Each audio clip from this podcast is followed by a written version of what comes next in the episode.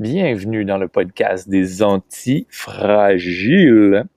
L'antifragilité qui, faut le rappeler, hein, c'est pas, euh, c'est pas quelque chose qui est contre la fragilité. On n'est pas contre euh, tout le concept d'être fragile.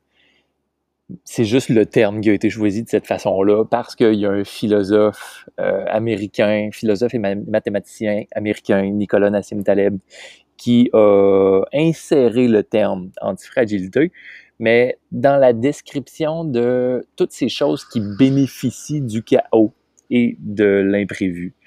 Donc, tout ce qui est désordre, tout ce qui est chaos, tout ce qui est imprévu, tout ce qui est adversité, les choses qui sont capables de bénéficier de ça sont qualifiées par Nicolas Nassim Taleb d'antifragiles.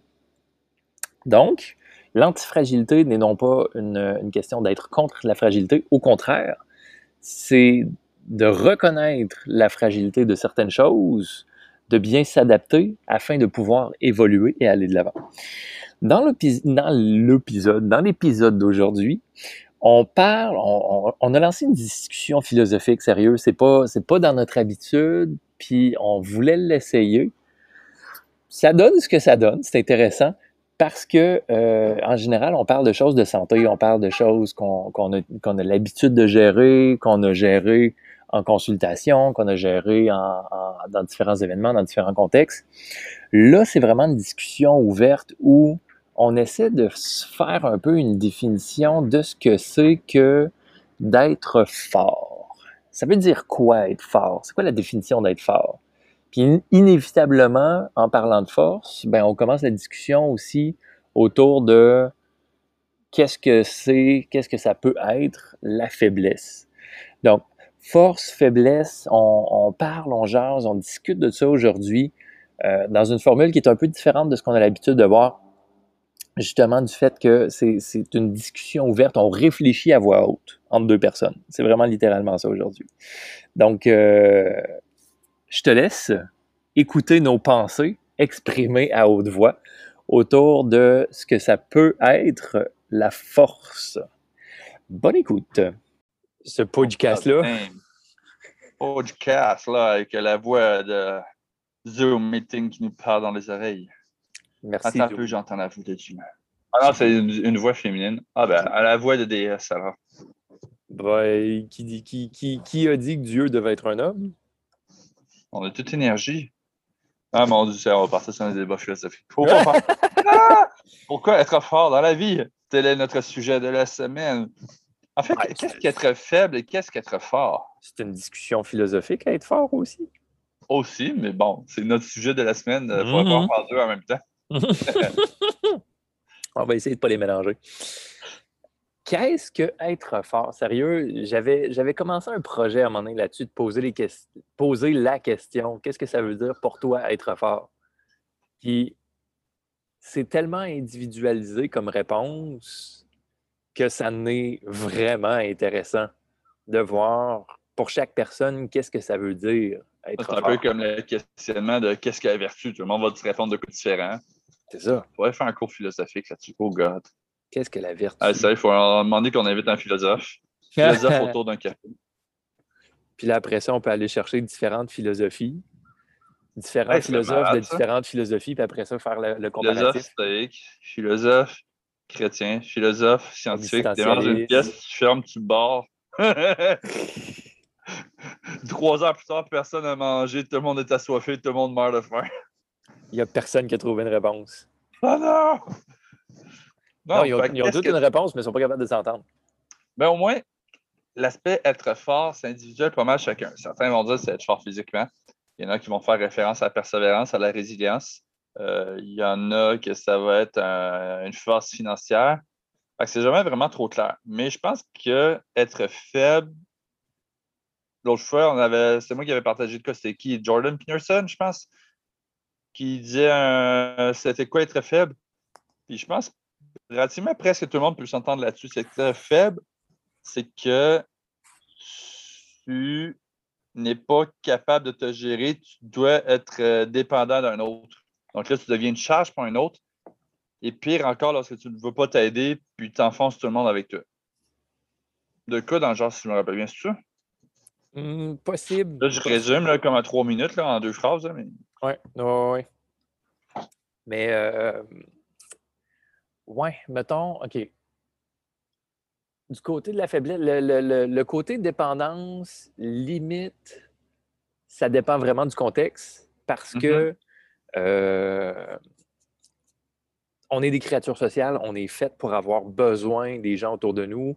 Il y a des études qui démontrent qu'à partir du moment où, tu ressens la, solitude, ta santé va être en déclin, puis euh, ton espérance de vie va aussi être en déclin. Mm-hmm. Donc, on a comme un peu sans le vouloir cette obligation-là de s'entourer de monde pour pas qu'on se sente tout seul.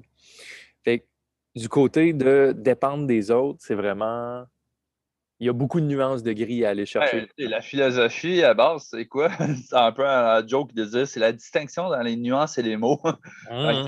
sans nécessairement dire qu'un besoin social versus un besoin de dépendance, je dirais plus ça de même, parce que le besoin social est un besoin vital, au même titre que manger est important. Sauf que si pour manger, tu n'es pas capable d'être nourrir, je pense que c'est l'exemple le plus facile. Ceux qui sont dans l'instance de CHSCD, qui sont incapables de se nourrir, ne sont pas fonctionnels, ils ont besoin de quelqu'un pour les nourrir, sont dépendants. Donc, à moins d'avoir une âme charitable qui décide de donner de son temps, de par une vertu ou quelconque terme philosophique qu'on pourrait utiliser ici, c'est une personne qui est dépendante d'un autre.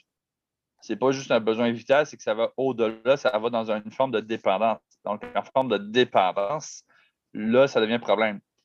Puis c'est pire encore si tu te dis que tu as besoin de te faire nourrir, puis qu'à chaque fois que quelqu'un veut t'aider, pour une raison qu'on ignore, tu décides de recracher le tout à côté. Mais là, le monde essaie de te faire manger pour te garder en vie. Fait que là, tu compliques la tâche à tout le monde. Au même titre que quelqu'un qui, je ne sais pas, est dépendant à l'alcool. Commence à donner dépendant à l'alcool? Mais là, il y a des gens qui veulent l'aider parce qu'il fout du problème, il y a des problèmes de santé, peu importe il devient dépendant des services de santé, il devient dépendant des services sociaux, puis il ne veut pas s'aider. Il retourne dans l'alcool à chaque occasion. Mm. Est-ce que c'est un signe de faiblesse? Signe de faiblesse, signe d'entêtement. Euh, on peut parler de la question d'autonomie aussi un peu au travers de ça, parce que tu, peux, tu peux avoir une dépendance, mais en étant tout à fait autonome dans ta mm-hmm. propre survie personnelle. Mais j'avais une idée, je l'ai perdue. Ah, ça, ça fait mal. Ah, shit, ça, ça c'est chiant que t'arrives. Ah, ouais. Ça. Une fois, je te puis on avait des codes super gros, genre, on était aïe, aïe, aïe dedans, puis parle un enregistrement vocal, puis rendu à mes chemins, shit, j'ai oublié ce que je voulais rajouter. ouais, je m'en souviens de celle-là. Est-ce que c'est un signe de faiblesse, euh, les, les, trous de mémoire? Hmm, faiblesse, ah. peut-être, on ne sait pas. Whatever. Mais, Mais Ouais. Le, je trouve que la question d'autonomie est intéressante dans le sens que, oui, en quelque part, si, si tu n'as pas euh, la, la force de se prendre en main, mm-hmm. si, si tu n'es pas capable de te prendre en main, en quelque part, ça peut être un signe de faiblesse parce que, justement, tu, tu, tu t'entêtes à ne pas voir qu'est-ce qui ne fonctionne pas, tu t'entêtes à ne pas voir les problèmes, tu évites les problèmes. Donc, en quelque part, ça recrée des situations problématiques qui vont t'affecter personnellement et affecter l'environnement. Donc, je ne sais pas si on peut vraiment qualifier de faiblesse, mais c'est clairement un déséquilibre, c'est clairement une problématique qui fait en sorte que ça a un impact. Puis, tu sais, on s'entend, dans la discussion de la force, il y a toute la question de euh, recherche d'équilibre, recherche d'autonomie, mais pas nécessairement euh, indépendance. Mm-hmm. Euh, être autonome, être capable de, subvenir à ses, besoins, mais tout en évoluant dans un contexte où tu évolues à l'intérieur d'un groupe, tu évolues à l'intérieur d'une tribu. tu as, tu as la question d'autonomie, tu as la question de, gérer tes besoins, tu as la question. Tu as aussi toute la question, on en parle souvent d'être à l'écoute, d'être à l'écoute, d'être sensible, de, savoir ce que tu as de besoin. Ben, en quelque part, de ne pas être à l'écoute de ça, ça peut être aussi un signe de faiblesse. Quand tu n'es pas, pas capable de reconnaître qu'est-ce que tu as réellement de besoin, tu penses que tu as besoin d'alcool parce que tu as une soif pour l'alcool, mais au final, c'est juste un besoin de connexion sociale que tu as. Ben... Effectivement. c'est ça, il, y a, tellement de facteurs à tenir pour compte que là, ça serait littéralement un cas de bon, ben, vous avez quatre heures de débat philosophique là-dessus parce que il y a tellement de, nuances à prendre en compte. Qu'on prenne, par exemple, un enfant de 7 ans qui s'en va dans les services sociaux. Je veux dire, il y a une nuance à apporter ici. Tu prends un cas de problème de santé mentale, c'est une nuance ici. Tu prends un cas de femme monoparentale qui vient de perdre son mari, qui a trois enfants, puis une business euh, qui vient de partir. On peut, pense qu'on ne peut pas nécessairement donner des définitions proprement dit vu euh, justement qu'il y a tellement de facteurs. C'est oui, il faut que tu aies l'écoute de toi-même, mais si tu es trop à l'écoute, tu deviens faible. Si tu es assez à l'écoute, ça peut être une force. Je pense que c'est trop de nuances par-ci, par-là sur tout. Donc, à mon avis, je pense que la question qu'il faudrait vraiment se poser, en fait, pour savoir si quelque chose est fort ou faible, en fait, est-ce que quelque chose peut vraiment être fort ou faible si on le compare à sa normalité?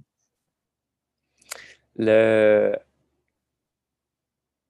je trouve ça drôle parce qu'on s'est vraiment lancé dans une, euh, dans une discussion aujourd'hui de OK, on essaye de philosopher autour du sujet de la force. Puis c'est clairement pas dans nos forces, si on peut dire. C'est clairement pas au niveau de la, santé, mais en même temps, ça amène des, façons de penser différemment. Je trouve ça vraiment cool. Ça, on peut faire des comparatifs. C'est une force on peut le voir de plusieurs façons. Une force, ça peut être quelqu'un qui aime, par exemple, qui est meilleur à faire de la recherche. Il y en a que la force, c'est dans la communication. Mais c'est vraiment une force ou un atout avec une contrepartie qui est, ben, si tu aimes mieux dans le style communication, tu vas être quelqu'un qui va être euh, dans l'analyse ou dans le directif. C'est rare que c'est les deux en même temps. C'est possible. Mais c'est ça, c'est de trouver un peu une normalité, de savoir qu'est-ce qui est quoi. Puis après, quand on parle de force, ben, c'est d'utiliser nos atouts. Comme nous, on n'est pas philosophe, mais on est capable de se remettre en question, de se poser des questions, d'en jaser, de remettre ça en réflexion, de revirer ça de bord, d'aller chercher des invités. Hmm. Puis ça devient très intéressant parce qu'en fait, pourquoi est-ce qu'on amène le sujet de la force? Qu'on pourrait confondre facilement avec résilience, entre autres, en termes de business ou en termes de persévérance, de discipline sur un point de vue personnel, euh, d'un point de vue euh, de sortir de sa zone de confort d'un point de vue relationnel? Est-ce que ce sont vraiment des forces? Est-ce que c'est des atouts qu'on veut mettre de l'avant? Ou c'est quoi exactement? Donc, c'est. Dans, le contexte où on a une discussion de force et de faiblesse, déjà en partant, c'est difficile parce qu'on a tout un jugement de valeur qui est différent. Mm-hmm. ce, qui est, ce, qui est, ce qui peut être considéré comme une faiblesse pour une personne va être considéré comme une force pour une autre on parle de la vulnérabilité. Il y en a qui vont dire vulnérable. T'exprimes tes problèmes au monde, tu es un maudit faible. Puis d'un autre côté, c'est comme non, non, il faut que tu sois fort en temps pour être capable de, t'ouvrir à quelqu'un, d'y faire confiance assez pour dire je vais y exprimer une de mes faiblesses, puis je vais y faire confiance de ne pas utiliser cette faiblesse-là contre moi. En fait, même, on pourrait reprendre cet exemple-là puis le mettre dans deux points de vue tu es triste, tu as un problème, tu exprimes une faiblesse. Donc, tu te sens vulnérable et à la vue de tous, en espérant qu'un lien de confiance d'une tribu, de tribu de détachement est haute, que cette personne-là ne va pas te backstabber dans le dos, elle va venir t'aider. D'un autre point de vue, tu te mets dans un autre contexte avec la même situation, tu es en amour, tu te sens faible, tu ne te sens pas à l'aise d'avouer tes sentiments à l'autre, tu le fais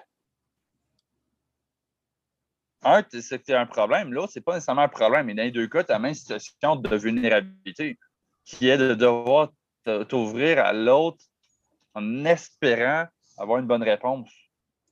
Donc, la vulnérabilité, dans un cas, est une démonstration, je dirais, de faiblesse dans lequel tu n'as euh, aucun point de force, tu n'as aucun point d'ancrage, tu n'as aucun poids dans cette relation, ça va dans un sens. C'est te lancer la balle à quelqu'un, puis tu attends de voir ce que l'autre fait. Dans l'autre contexte, où est-ce que, par exemple, tu as avoué tes sentiments, oui, tu envoies une balle, mais que l'autre te la renvoie, le partage, s'en débarrasse, peut-être ça va t'impacter émotionnellement parlant, Mais le fait que tu te sois ouvert, c'est que tu as démontré de la confiance suffisamment pour partager à l'autre. ça peut être un signe de force ici. Tout dépend du contexte dans lequel on met. D'un autre côté, si on va plus dans le, dans le contexte, mettons, de, de, période de crise, mm-hmm. ben, la faiblesse, ça pourrait être quoi? Un peu, un peu comme les pauses hélicoptères de la semaine passée. Dans une période de crise. Un peu, euh, les maudits fleur pété, va-t'en avec ton fleur pété. comme l'hélicoptère de la semaine passée. Oh, toi il m'a pissé dessus. OK. Euh, fait quoi, si on ramène au contexte, euh, au, contexte de crise dans euh, un peu tout ce qu'on discute au travers de l'antifragilité. La faiblesse à l'intérieur d'une période de crise, à l'intérieur d'une période difficile, est-ce que ça pourrait être considéré comme baisser les bras puis abandonner? Peut-être.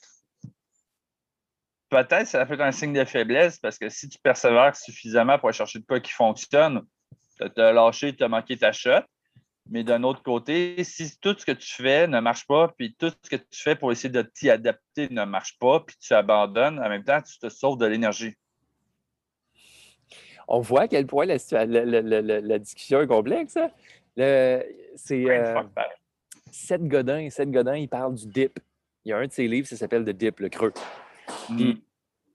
il dit dans chaque projet, puis lui, il parle beaucoup des entrepreneurs, il dit dans chaque projet, tu as des périodes de croissance, tu as des périodes de, maintenance, puis tu as des périodes où tu pognes un creux. Puis le creux, ce qui est dur à savoir, c'est que tu sais jamais qu'est-ce qui s'en vient de l'autre bord du creux. C'est-tu un, creux éternel? là? Ouais. C'est un creux éternel ou c'est un creux temporaire? Puis à partir genre comme une montagne russe. Genre, puis le, la difficulté à l'intérieur de ça, puis encore une fois, tout le jugement de, de, valeur au niveau culturel, au niveau société, au niveau des gens qui nous entourent, c'est que à partir du moment où tu pognes un creux, tu pousses un peu, tu vois que la résistance est toujours là. À partir de là, est-ce que tu es entêté? Puis tu dis non, je continue de me piocher puis de me péter la tête dans le mur de béton à dire je vais y arriver, je vais, passer au travers, puis qu'au final, tu te brûles, euh, tu, tombes en dépression, tu fais faillite, puis tu tombes en divorce. Ou d'un autre côté, tu reconnais le creux, puis tu acceptes de dire OK, ben peut-être que ce n'est pas nécessairement la bonne direction que je devrais prendre. et qu'à partir de là, tu arrêtes, puis tu changes de direction. Mm-hmm. Ou des fois, tu prends une pause, puis tu analyses ça, tu te reprends en réflexion sais, quelqu'un qui part mettre une business pendant, je ne sais pas, 5-6 ans, ça ne marche pas. on voit ça souvent, entre autres, dans le domaine de l'entraînement. Les coachs, pour savoir si tu restes dans le milieu-là, si tu y travailles pendant au moins 5 ans, il y a de bonnes chances qu'après 5 ans, tu passes ce cap-là, que tu restes le reste tes jours. Souvent, les gens vont lâcher avant le cap de 5 ans parce qu'ils n'y arrivent pas financièrement ou peu importe la raison. Mais ça, c'est socialement, rationnellement, peu importe je veux dire, c'est applicable dans d'autres situations, c'est que les gens, dans ces situations-là, ne reconnaissent pas leur creux, ne savent pas s'y gérer, euh, puis finissent souvent par abandonner parce que euh, justement, ils n'ont pas pris ce temps-là d'analyse. Est-ce que c'est un creux éternel? Qu'est-ce qui marche? Qu'est-ce qui ne marche pas? Comment est-ce que je peux travailler ça? Euh, comment je peux m'y adapter? Comment est-ce que je fais? on parle justement d'entraîneur, ça m'amène à, philosopher un peu autour de, des différents concepts de force à l'entraînement. Mm-hmm. Tu as force brute, force maximale, force d'endurance, force explosive. En fait, tu as 13 types de force. Tu as 13 types de force. C'est beaucoup. Les gens pensent que fort, c'est fort, mais quand tu demandes la définition de fort à quelqu'un, certains vont dire ben, c'est combien tu benches. Il y en a d'autres, c'est combien tu benches par rapport à ton poids. Il y en a d'autres, c'est Ouais, mais c'est quoi la vitesse? OK, c'est quoi la, puissance au niveau de ça? Euh, il y en a, c'est combien tu peux enlever dans la journée? Il y en a, c'est. Ouais, mais par rapport à ton poids, t'es-tu un poids plume? T'es-tu un poids lourd? Euh, Puis, mettons, un peu dans le même contexte d'entraînement de, de, puis de, sphère physique, quand tu te blesses, comment tu réagis? Ça aussi, ça démontre une force. Mm-hmm. Parce que si tu te blesses puis tu réagis par le découragement, par comme Ah fuck, c'est fini, euh, il se passera plus rien parce que je me suis blessé, puis d'attitude, ça arrête là. Ça peut être une forme de faiblesse aussi qui n'est mm-hmm. pas nécessairement évidente en premier lieu, mais que là, à travers la crise, la blessure, oh, ben là, cette faiblesse-là refait surface. D'un autre côté, tu as quelqu'un qui se blesse, puis qui le voit comme une période d'apprentissage, qui le voit comme OK, mm-hmm. j'ai fait quelque chose de pas correct, qu'est-ce que je dois changer, qu'est-ce que je dois faire de différent pour être capable de continuer d'avancer puis de progresser? Ça, un, ça peut être un signe de force puis de, de résilience puis d'antifragilité parce que justement, tu utilises la crise comme un tremplin vers une croissance, vers un apprentissage. Mm-hmm. Puis je pense que, tu sais, tantôt, je te disais, euh, tu sais, savoir si quelque chose est fort ou faible, c'est savoir par rapport à sa normalité. Puis là, on parle d'un cas de blessure, mais tu sais, ça, c'est pas tout le monde qui va gérer pareil. Comme ça dépend du contexte. Moi, je me suis blessé, mettons, je me suis cassé la main au football à ma dernière année de secondaire. Donc, j'ai manqué plus que trois quarts de la saison. Même si on a gagné le championnat, tous les matchs où est-ce que CGF venait nous voir, je ne jouais pas. Hum ce qui a grandement diminué mes chances, ce qui a cassé un peu le moral là-dessus. Mais je me, suis cassé, mettons, le bras au primaire. Je n'avais pas le même contexte, ça ne m'a pas vraiment dérangé. Fait que, tout est question de contexte de personne. Pour certaines personnes, ça a des blessures physiques ou euh, même que je repense à. Je, je fais un autre parallèle euh, semi par rapport. Mettons, on pense survie. Si tu vas en survie et tu fais l'exercice de tu passes 7 jours, tu as droit à 10 systèmes, ben, il y en a qui. Euh, il y en a un dans la semaine que j'ai vu dans un post qui disait qu'il va amener des photos de famille. Le monde parle comme des photos de famille, gros, bro, ça te sert à quoi? Ça ne te permet rien. Le gars, il a juste répondu Moi, à la fin, je suis capable de passer au travers, j'ai pas de trouble avec la faim, puis je suis capable de nourrir en forêt. Mais j'ai de la misère avec mon mental, il faut que je me rappelle pourquoi je le fais. Wow! Ça ramène, ça ramène beaucoup la discussion du, euh, du jeu infini. C'est ça. Le jeu infini, c'est que tu le fais pas pour toi parce que on sait que notre existence est limitée, on sait qu'au final, on va tous mourir. Mm-hmm. Mais dans la mentalité du jeu infini, tu le sais que ce que tu fais, tu le fais pour quelque chose qui va au-delà de toi. Dans le cas de l'événement de survie, le gars, il faisait ça pour sa famille. Lui, juste de savoir que il est une force pour aider à supporter sa famille, ça lui permet personnellement de passer au travers des périodes qui, peuvent être très difficiles. C'est ça. Puis c'est drôle parce que ça, ça, ça, me fait penser à. Puis je t'en avais parlé quand, quand tu m'as présenté le sujet, le, les Mm-hmm. Ceux qui ne connaissent pas les, les Yamakasi, euh, c'est un groupe. Je me souviens plus combien qui était au départ. Je me, demande si. c'était pas quatre. Euh, non, non, non, il y était plusieurs que ça. Il y, ah en avait au, moins. Non, excuse, les quatre, c'est ceux qui étaient venus à Québec à l'événement. Oui, c'est ça. Euh, il y en a, groupe initial, je pense qu'il était huit, quelque chose de même. Puis, euh, tu sais, les, Yamakasi, à la base, c'est un groupe de jeunes qui ont évolué dans une, dans une banlieue en France où c'était un environnement pauvre, multiculturel, multiethnique. puis, à partir de là, eux autres ont commencé à, se réunir puis à s'entraîner ensemble pour se, mettre au défi. Puis, la, la base des Yamakasi, de la façon qu'ils l'expliquent, c'est es-tu capable de grimper là? Es-tu capable de sauter par-dessus ce mur-là? Es-tu capable les de. Yamakasi, c'est les gens à, pratiquement à la naissance du parcours. Tu sais, ceux dans les films qu'on voit courir puis grimper ces murs puis courir, de sauter de toi en toi puis limite, là, c'est eux pas mal eux autres à base. c'est pas mal eux autres. Le, En fait, il y a deux films des Yamakasi. Euh, puis, tu sais, on peut, on peut les voir dans leur jeunesse. Mais. Ouais, ça fait un bout, ça, quand même. De ça, ça fait quoi, 20, 20 ans? Oui, le premier Yamakasi, je me demande si c'est pas ça, 20 ans. Mais... les gars, ils ont des cheveux un petit peu plus blancs qu'avant, mais ils sont encore en forme. Ah non, non, non, non, non, essaye de suivre en entraînement aujourd'hui, puis euh, toi de là, là, parce que les, les gars, ils mènent du train. Tu es seulement capable de suivre quand tu es suffisamment bon dans un jeu vidéo. Parce qu'en vrai vie, oublie ça. Ok, oublie ça. Mais... Hashtag Assassin's Creed. Mais ce, qui, ce, qui, est intéressant, justement, dans leur, dans leur développement, c'est que l'idée, on s'entraîne, on se challenge, on se met au défi, on se supporte là-dedans, Puis au final, dans une discussion, dans une entrevue que j'entendais d'un des fondateurs, je pense que c'était Yann euh, Nantra qui, parlait de ça, il disait c'était qu'est-ce que ça veut dire être fort? sais, eux, pour eux, être fort, ça voulait dire quoi? Puis les points qu'il amenait, c'était être fort, oui, tu es dans un environnement pauvre, tu n'as pas accès à, des ressources, tu as, de la difficulté à travailler. Euh, fait que tu es une gang de jeunes qui sont laissés un peu au dépourvu. Fait qu'à partir de là, être fort, ça veut dire quoi? Puis eux, la définition d'être fort qui, ont, qui, ont, qui, en, sont venus à adopter, que je trouve super intéressante, c'est être fort, c'est pas une question de physique être fort, c'est une question de est-ce que tu peux être là pour supporter ton frère quand il y en a de besoin. ça vient rechercher tout le concept de camaraderie que, euh, qu'on voit au niveau militaire.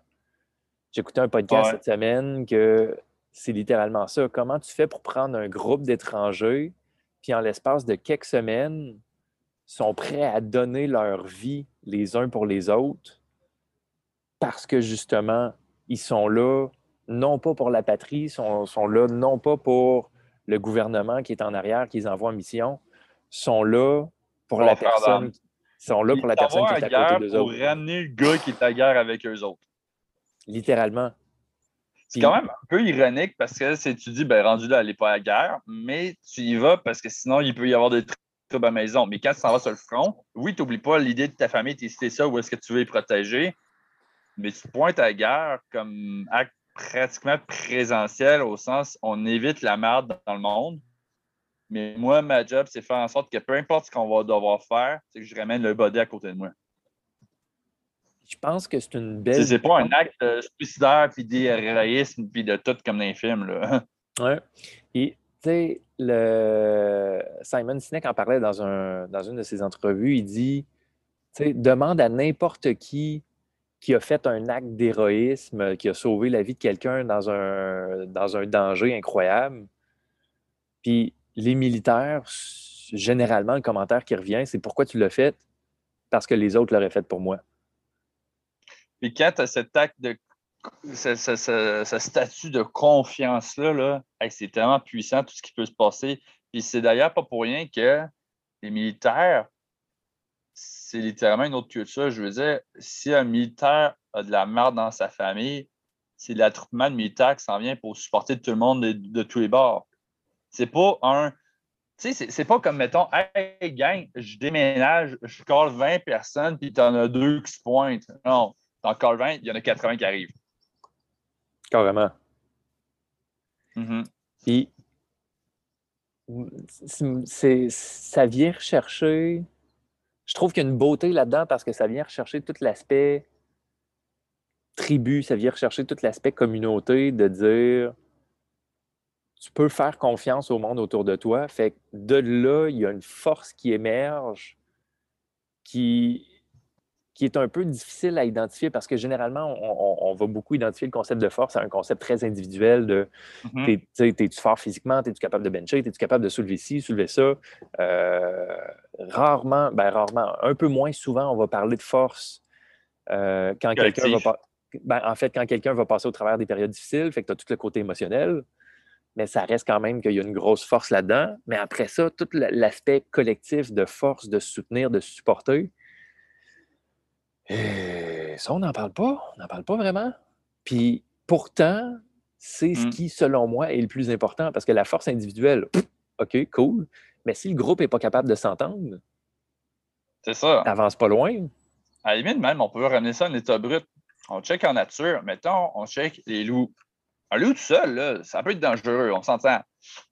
Mais si tu fais face, mettons, à un ours, ben, ça se peut qu'il recule. Mais si t'es une meute, c'est là ce qui va reculer. Fait tu peux te pointer en nature puis voir, mettons, hey, un ours, c'est imposant, c'est gros, c'est fort, euh, tu niaises pas avec ça. Puis ta meute de loup à côté. Quel si tu avais à choisir entre les deux, lequel tu irais? Euh, je pense que j'irais sur l'ours parce qu'avec la meute, je suis dans l'arbre. c'est parce que c'est collectif. Donc, finalement, c'est. Comment je dirais ça? Autant tu as l'aspect individuel que collectif, lequel remporte sur l'autre, puis l'effet que ça fait en termes de force sur toi. Parce que là, dans ce contexte-là, si je, je, regarde, mettons, mettons, je prends en nature entre un ours et une meute de loups, et j'essaie d'aller sur l'ours parce que je me dis, garder tout seul, au pire, euh, du coup, tu fais n'importe quoi, tu roules, tu essaies de t'en sauver alors que la meute, bonne chance.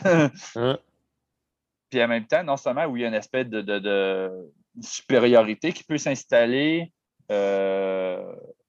Avec ça, là. J'ai perdu mon idée. ça, fait, ça, vient me faire ce que ça t'a fait tantôt. Euh, mais dans le c'est en termes de force, c'est. Je coupe, mettons, cet exemple-là, mais mettons en, en termes de communauté. Dans une communauté, dans un groupe, mettons, dans un groupe d'athlètes qui s'entraînent pour le football, dans un camp de sélection, puis pour le fun, pour l'avoir déjà vécu, je veux dire, je, sais c'est quoi. Il y a les coachs qui arrivent. Hey, c'est qui le plus fort ici? Généralement parlant, c'est tout le temps les deux, trois mêmes qui sont pointés. Mm. Fait que d'emblée, déjà, oui, tu as un aspect de force individuelle là-dedans, mais dans ce monde-là, il y a tout le temps un qui, genre, qui va leader le monde, que tout le monde veut mettre de l'avant. Même si tu en as deux, trois qui sont super forts individuellement parlant, OK, c'est des joueurs étoiles parce qu'ils sont forts individuellement, mais s'ils ne sont pas capables de jouer en équipe, c'est de la merde. C'est c'est comme les ours, alors que l'autre, c'est la meute de loup. Je peux dire ça de même. Genre, parce que le. tu ne feras pas chier un ours pour le fun parce qu'il va te ramasser, mais la meute de loup, tu sais que si t'en écœures un, la, troupe euh, suit. la troupe va être en arrière. Puis le, c'est vrai que c'est un exemple intéressant parce que, justement, dans le sens du sport, tu peux avoir comme un ou deux joueurs étoiles qui sont vraiment forts dans l'équipe, mais ça reste un sport d'équipe. Tu ne peux pas mm-hmm. gagner des championnats avec juste deux personnes. À moins que tu sois vraiment très fort. Chose que euh, on se l'est fait mettre d'en face quand je jouais au volleyball au secondaire, mais ça, c'est une autre mm-hmm. histoire. nous autres, au secondaire, au football, notre championnat de dernière année, au football, on l'a joué sans nos meilleurs joueurs. Il était blessé. Euh, moi, j'avais un plot à ce moment-là. Il y en a un qui s'était euh, il s'est fait recruter par je ne sais pas combien de cégep, voire l'université qui était en cause secondaire. Puis le gars, il était blessé, fait qu'il n'a pas pu jouer. On a gagné le match quand même à 6 secondes de la fin. Mm. c'est un espèce de, c'est un esprit d'équipe. C'est sûr qu'il aurait été là, je veux dire, on aurait plus de chance. Ça ne garantit pas, mais c'est un sport d'équipe. En business, en relation, c'est la même histoire. Tu as beau avoir quelqu'un qui est tout le temps fort, mais si tout le monde se fie là-dessus, le jour que lui est blessé, il pète aux frettes, dépression, n'importe quoi qui va pas bien, ou il était curé parce qu'il réalise que tout le monde dépend de lui, puis finalement, il n'a pas ce qu'il veut en conséquence, c'est fini, merci, bonsoir. La synergie de l'équipe fait en sorte que tu n'as pas besoin d'avoir quelqu'un qui est excessivement fort ou quelqu'un qui, qui se démarque parce que justement, la force de l'équipe va venir combler un peu toutes les faiblesses. Puis il y a une parabole, euh, il y a une parabole chinoise par rapport à ça, que c'est des, euh, c'est euh, quatre buffles qui se font encercler par un, groupe de lions. Puis, on s'entend, un buffle tout seul avec des lions, euh, il va se faire ramasser, c'est sûr. À moins qu'il soit très agile mm. pour être capable de ne pas laisser aucun lion passer en arrière de lui. Parce qu'avec ses cornes, en avant, il est capable de. Il peut se défendre, mais en arrière, il ne peut pas. En arrière, il ne peut pas. Fait la parabole, c'est que tu as les quatre buffles qui se mettent dos à dos. Dos à dos. Puis, comme ça, par chaque côté que les lions essayent d'entrer, ils sont rencontrés par une paire de cornes. Sauf qu'à un moment donné, il se met à avoir un petit peu de discorde à l'intérieur du groupe, puis il y a un des bœufs qui décide de s'éloigner du troupeau. Qu'est-ce que tu penses ça a fait? Il y a eu une ouverture, les lions ont décimé les, tout le, troupeau de, le, troupeau de, buffles. c'est ça. les buffles, autant ça peut être toi et ton équipe, ou toi ta business, toi ta relation, que tu peux aussi être le lion façon de parler, que tu vas chercher une opportunité, tu vas créer une opportunité pour pouvoir profiter de quelque chose. Fait que si tu n'es pas capable de faire face au stress en tant que couple, en tant que partner, en tant que ci, que ça, ça ne marchera pas. Il faut que la confiance soit vraiment bien avant. la confiance, comme on disait souvent, ça se développe majoritairement dans les moments difficiles on prend un, exemple un peu plus épique, mettons, euh, au niveau euh, cohésion d'un groupe et confiance. Les guerriers Spartes. Ah, ben, en fait, c'est ça, les guerriers Spartes. Ouais. Les guerriers Spartes, ce qui, était, ce qui les différenciait, c'est que sais, oui, à la base, c'est une nation de guerriers et non pas de, de bureaucrates. Ils s'entraînaient constamment pour raffiner leur technique. Puis les techniques, c'était pas des techniques individualistes, c'était pas des techniques de tu pars tout seul en mission commando, c'était des techniques de on a un groupe, le groupe va créer une formation et la formation va être capable d'atteindre un résultat qui est en général inattendu. Genre, dans leurs entraînements, un exercice qui appelait le tree humping, c'était genre zigner un arbre, littéralement. Mais ils, se mettaient une gang, ils accotaient les boucliers sur l'arbre, mais après ça, tu avais différentes rangées qui s'empilaient une par-dessus l'autre. Fait ton bouclier à côté dans le dos du gars en avant de toi, que à côté dans le dos du gars, de l'autre gars en avant. Puis ça faisait des rangées de même de gars qui étaient appuyés, bouclier dans le dos, bouclier dans le dos, bouclier dans le dos, bouclier sur l'arbre. Puis ils couchaient des arbres à terre de même à l'entraînement. Effectivement, ben c'est dans le film 300, qui est, oui, cinématographique, mais c'est pas loin de là pareil. Puis quand tu y penses, où je reprends l'exemple de Viking de tantôt, je veux dire, si tu fais une formation, puis quelqu'un rentre dedans, d'habitude, c'est le maillon faible qui va lâcher. Fait c'est sûr qu'on ne veut pas nécessairement dire bon, on ne veut pas de maillon faible parce qu'il y en a tout le temps un, autant individuellement que collectivement. C'est juste comment est-ce que tu peux travailler ça. Si shit peine, qu'est-ce qui se passe, puis comment est-ce qu'on peut le renforcer? Comme là, dans cet exemple-là, ben, c'est bouclier sur dos, qui a bouclier sur dos, qui a bouclier sur dos, qui a bouclier sur arbre. Fait que là, c'est tout le monde en ligne qui force les uns avec les autres. C'est pas genre celui en avant qui est plus capable de forcer, se fait juste effoirer. Fait que c'est une charge supplémentaire pour ceux. Fait qu'il faut que tu aies une technique pour le faire en conséquence. La force du groupe va amener le maillon faible à devenir plus fort par l'effet d'entraînement. Mm-hmm. Ça, je pense que c'est applicable aussi pas mal dans tout. Comme tantôt, je parlais au niveau du couple, ben, si tu n'es pas capable de faire face à une difficulté, ça va pas bien si tu n'es pas capable d'avoir une stabilité financière, tu n'es pas capable de communiquer, tu n'es pas capable d'être là pour l'autre, tu n'es pas capable. la relation ne marchera pas. en business, c'est la même affaire. Si en business, tu n'as pas un bon, plan d'affaires, tu n'as pas des bonnes offres de service, tu n'as pas un bon marketing, tu n'as pas des clients réguliers, euh, tu n'as pas une loyauté, tu n'as pas un attachement qui se fait, tu vas mourir là à un moment donné. Ah, on parle de business, ça m'amène ça vers une tangente. Je ne sais pas si on parle là-dessus. on se garde encore 10 minutes maximum. Ouais, mettons. Euh, parlant de force, la force de reconnaître ses faiblesses, mais la force de reconnaître des, euh, des nécessités.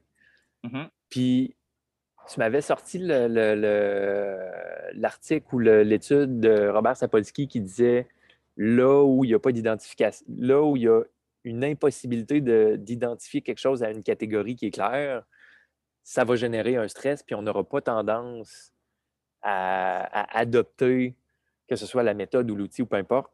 Puis là, juste pour mettre en contexte, dans son vidéo, lui disait, mettons, euh, il met un cercle sur un tableau, tout le monde s'entend pour un cercle. Fait un triangle, c'est un, triangle. Un rectangle, c'est un rectangle. Là, il fait une forme difforme avec genre trois, quatre bosses, que c'est une ligne, semi pas clair. Fait oh, ben c'est quoi ça? Euh, on ne sait pas vraiment.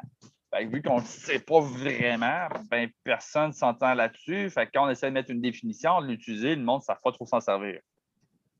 c'est ça qui parlait de on aime ça catégoriser. Si on ne catégorise pas quelque chose qu'on n'est pas capable de mettre des mots là-dessus, de savoir c'est quoi, de le comprendre, euh, je peux pas. Parce que le catégoriser, c'est d'utiliser ça comme une source de référence sur quoi bâtir de quoi. Sinon, c'est comme si tu voulais bâtir une maison en plein air. Mais plein air, genre dans le ciel. Euh, As-tu des propulseurs, quelque chose? As-tu une source d'énergie renouvelable? As-tu quelque chose? Non. Pas de mm. La force de reconnaître des, des, des, principes universels de base, si on peut appeler ça de même, dans le sens que, OK, tu veux tu as une idée, tu veux amener une innovation, tu veux amener quelque chose de différent, ben, est-ce que tu es capable de reconnaître déjà à la base que il y a un besoin inné de pouvoir être capable de catégoriser les choses? Si ce que tu as à amener est tellement funky et tellement en dehors de tout ce qui est balise standard, que c'est pas catégorisable, ben ça va être difficile d'amener ça au grand jour. Ça va être difficile de faire accepter ça parce que justement, ça rentre dans aucune catégorie. Fait que si ça rentre dans aucune catégorie, ça n'existe pas. Un peu comme la neurothérapie, mettons. Ça, c'est le, le plus drôle de l'histoire parce que les neurothérapeutes qui ont étudié avec New la joke, c'est le bout le plus difficile de la job, c'est vraiment d'expliquer ce qu'on fait parce qu'on fait trop d'affaires. La neurothérapie, on pourrait dire, OK, ben, on vient travailler au niveau de la posture parce que la posture, c'est pratiquement, euh, majoritairement involontaire, donc c'est le cerveau qui s'en charge. Là, on va s'occuper de tout ce qui est en lien avec le cerveau pour faire en sorte que tu es droit. Donc, on va travailler les pieds, les yeux, l'oreille interne. Là, les gens sont comme, ouais, mais comment tu, fais? C'est quoi? Tu fais des manipulations? Non, c'est des exercices. On peut faire du grattage, on peut travailler sur des tissus, on peut mettre des lumières dans les yeux, on peut faire des affaires de même. ils sont comme, hein? il y a beaucoup de, entre parenthèses, miracles qui se passent en clinique, mais le monde, le coup, tu en parles de ça, puis il n'y en a pas un qui connaît ça. Fait que c'est le hmm. meilleur exemple, je pense, que je peux te donner. Ouais. Puis, tu sais, essayer de catégoriser ça.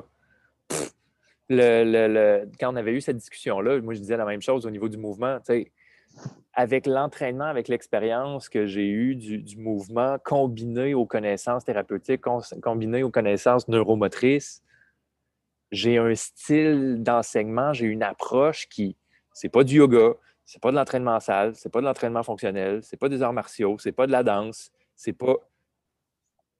J'essaye d'en parler, puis je suis comme. Le plus, c'est que j'en connais des coachs. Je veux dire, je travaille dans ce milieu-là, j'en connais des centaines. Puis il n'y en a pas un qui est comme toi. Puis pourtant, je veux dire, tout le monde a ses forces, ses atouts, ses faiblesses, peu importe comment est-ce qu'on dirait ça.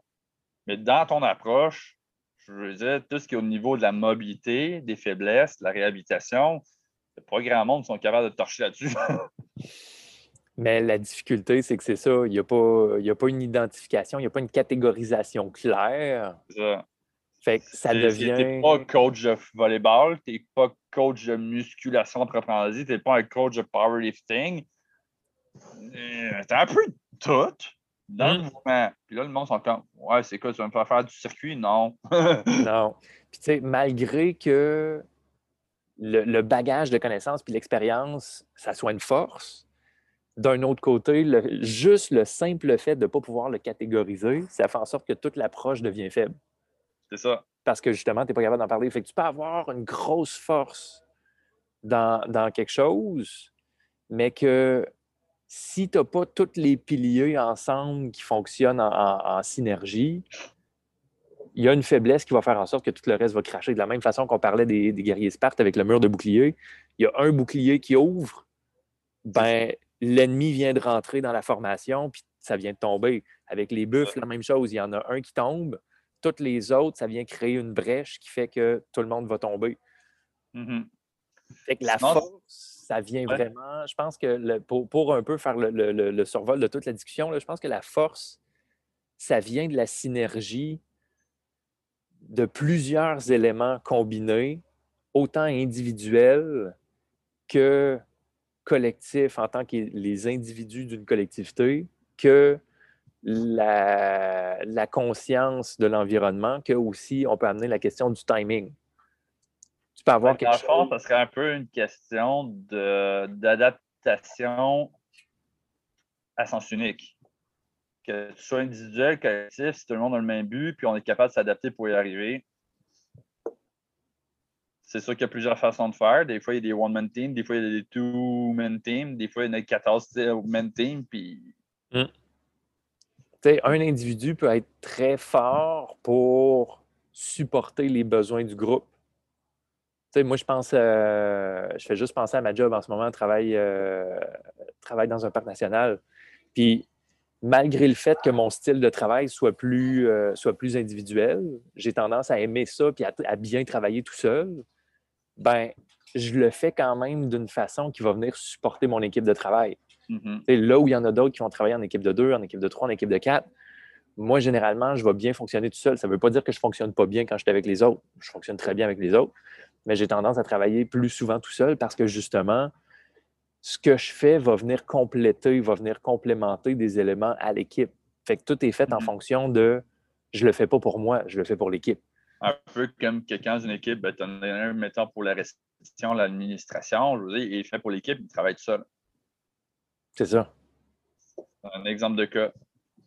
Sinon, c'est intéressant parce que pense qu'on peut développer longtemps, mais on va arrêter là-dessus. Mais je pense qu'il y a un petit côté d'adaptation là-dessus parce que en, disant ce que tu viens de dire tantôt, ça me fait penser à un souvenir que New Era partageait dans un de ses cours. C'est le cours à Simon Saint-Jean de euh, ce qu'on vous a jamais appris pour devenir le meilleur.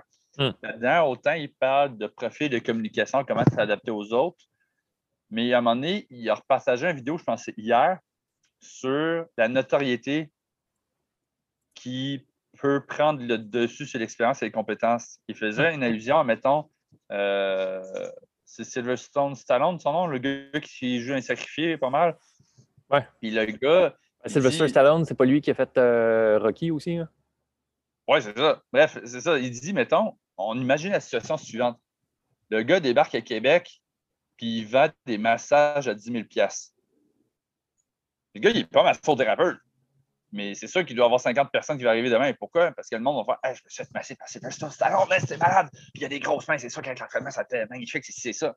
Pourtant, le gars, il, il est fou de charger un prix à 10 000 non, parce qu'il y a une notoriété qui permet. Donc, euh, il y a une équipe qui va euh, faire du marketing, il y a tout ce qui va avec. Mais il n'est pas mieux que la massothérapeute qui commence à 60$ de l'heure alors que ça fait 5 ans qu'elle suit une formation privée. Hum.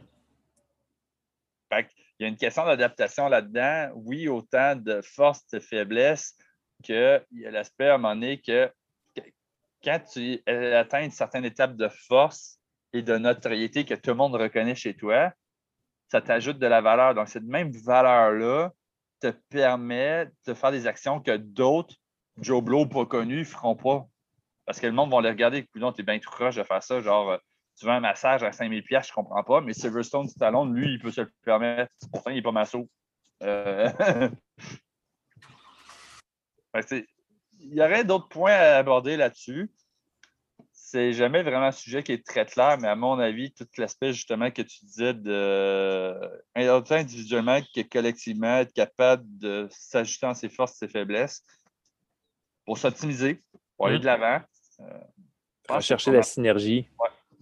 Rechercher la synergie des, différents éléments qui nous entourent pour que justement ça aille tout dans le même sens. Mm-hmm. T'en as un qui ne fait pas bien sa job, ben, ça nuit à tout le reste je veux dire, on travaille dans une épicerie. Tout ce que ça implique une épicerie. Le fournisseur, les gars qui font la route, les gars de l'entrepôt, les commis, les conseillers.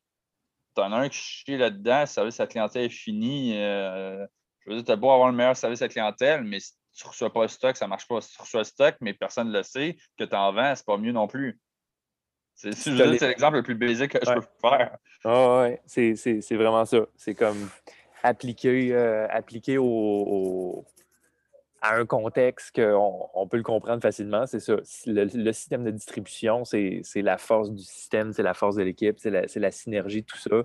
Parce que s'il y a un, élément qui plante, il n'y a plus rien qui marche. Ou dans un couple, dans un couple, je ne sais pas, moi, mettons que, je fais un exemple, mais mettons que c'est l'homme qui rapporte full de cash puis tout, puis la femme, elle, elle dépense 3000 pièces par jour en chaussures puis en émites ça ne marchera pas. ça marchera pas. un beau de milliardaire, mais Simonac, euh, la joke de comment une femme peut rendre un homme milliardaire, millionnaire, c'est à utiliser sa carte de crédit. C'est très stéréotype euh, en joke que je fais. C'est pas nécessairement un meilleur joke, mais l'inverse peut être vrai aussi. Hum. Mais c'est ça, ça ne marchera pas en ce couple-là. Hum, hum. Synergie, synergie, je pense que c'est vraiment le mot de, le mot de la discussion d'aujourd'hui. Ouais c'est rare qu'on finisse sur une conclusion de même, genre juste comme straight, puis il n'y a plus rien à rajouter. on est parti un peu dans le flou d'un nuage, à pas trop savoir où qu'on s'en allait avec cette discussion-là aujourd'hui. Finalement, comme, bah ouais, la force, c'est la synergie. That's it. Une synergie, euh, quand ça fonctionne, à chaque fois que tu l'exposes, à un moment, elle va être de plus en plus reconnue. Elle fonctionne. Hum. Hum. Ça fut l'épisode de la semaine. Si oh tu as aimé ça, tu nous laisses des commentaires. Tu nous laisses savoir. Tu mets un gros pouce like. Puis encore une fois, on va faire le rappel sur les, euh, les discussions à venir. Si, euh, si tu écoutes ça et tu as écouté euh, jusqu'au point de la 58e minute qui vient de démarrer, puis qu'il y a des sujets, il y a des questions qui, te grattent, il y a des, euh, il y a des discussions qui, que tu aimerais entendre plus parler, parce que, tu sais, comme, comme on disait, au niveau force personnelle, c'est quelque chose qu'on entend beaucoup au niveau force physique. force mentale, c'est quelque chose qu'on entend peut-être un peu moins, mais qu'il y a quand même un peu de discussion là-dessus. Force collective, c'est pas le genre de discussion qu'on a l'habitude d'entendre. Fait s'il y a des discussions qui, euh, qui t'attirent, qui t'intéressent, que tu aimerais entendre plus parler, que tu aimerais entendre plus de débats autour de ces idées-là. Ça soit d'avoir plus de, cas d'exemple. Si tu veux des exercices à appliquer, tu nous diras ça, puis on va te trouver ça. on se voit la euh, semaine prochaine, gang. Yes, bonne semaine.